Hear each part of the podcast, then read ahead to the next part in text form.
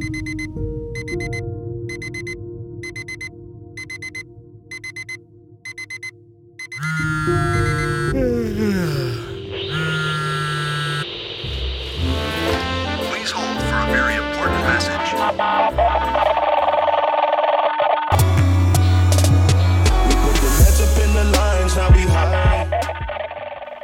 und herzlich willkommen zu dieser neuen Podcast-Episode. Und heute geht es um das Thema falsche Töne versus unmusikalisch spielen. Was ist schlimmer, was ist weniger schlimm? Ich wünsche dir viel Spaß beim Zuhören dieser Folge.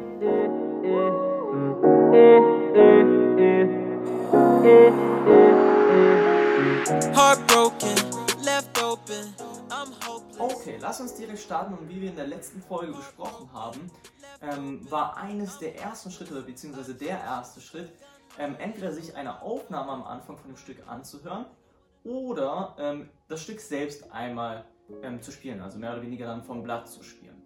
Und ähm, in diesem Schritt ist man ja dann meist oft dazu geneigt, dieses Stück dann immer, immer wieder vom Blatt zu spielen und dann zu probieren, irgendwie es von Mal zu Mal besser zu spielen und ist dann irgendwie gefangen in diesem, ähm, ja, in diesem Vorgang. Doch das Problem dabei ist, dass man dadurch dann eben nur zufällige Fingersätze, auch verzerrte Rhythmen und und und falsche Noten etc. etc. und auch ja, das Stück eigentlich nicht musikalisch erfasst. Und ähm, aus diesem Grund möchte ich euch wirklich nochmal wärmstens ans Herz legen, wenn ihr das Stück am Anfang einmal durchspielt, wirklich nur einmal und nicht öfter. Wichtig ist, dass wenn wir dann einzelne Abschnitte rausnehmen und diese üben möchten, also sozusagen die schweren Teile, damit das wirklich auch ähm, gut wird, dass wir nicht diese Stellen rein mechanisch üben. Zum Beispiel, wenn ich jetzt gerade bei meinem Stück, was ich im Moment auch übe, ähm, von Debussy eine Estombe, und zwar Jardin sur la Pluie, ähm, da ist man am Anfang sowieso schon geneigt, ähm, dieses Stück sehr mechanisch zu nehmen.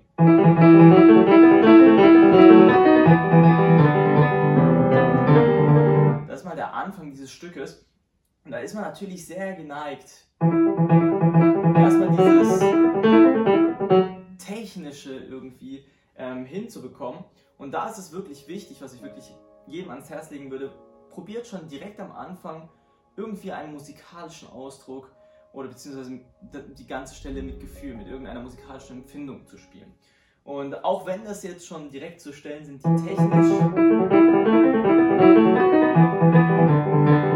die technisch anspruchsvoll sind, probiert trotzdem irgendeine musikalische Empfindung mit reinzubringen. Und das ist natürlich am Anfang überhaupt nicht einfach, weil da natürlich auch technische Baustellen und so weiter sind. Aber trotzdem, dieser Versuch ist sehr, sehr wichtig, schon direkt am Anfang zu machen.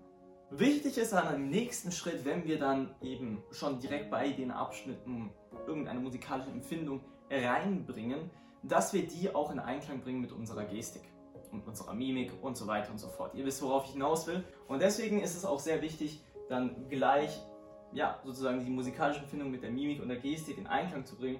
Und bei dieser Stelle zum Beispiel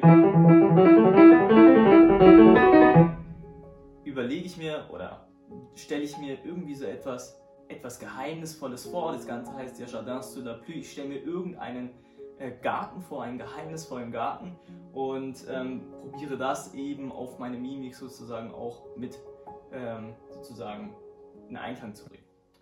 Okay, um nochmal auf die Frage zurückzukommen, ob es schlimmer ist, falsche Töne zu spielen oder ähm, unmusikalisch zu spielen, ist mein ganz klarer Appell, dass das Musikalische viel wichtiger sein soll und diese musikalische Empfindung oder dieser musikalische Gedanke schon von Anfang an in das Stück implementiert werden sollte. Und natürlich ist es so, dass falsche Töne den musikalischen Ausdruck oder ähm, ja, die musikalische Empfindung stören oder beziehungsweise ein Hindernis darstellen. Deswegen ist es natürlich auch wichtig, ein Stück möglichst mit wenig Fehlern zu spielen. Aber es sollte niemals dieser Anspruch, wenig Fehler zu machen, ähm, zu Missgunsten ja, des musikalischen Ausdrucks kommen. Und deswegen finde ich es wichtig, schon direkt von Anfang an einen musikalischen Ausdruck in das Stück zu bringen. Und ich hoffe, diese, dieser kleine Tipp hat euch vielleicht ein bisschen weitergeholfen. Bis zum nächsten Video, bis zur nächsten Folge.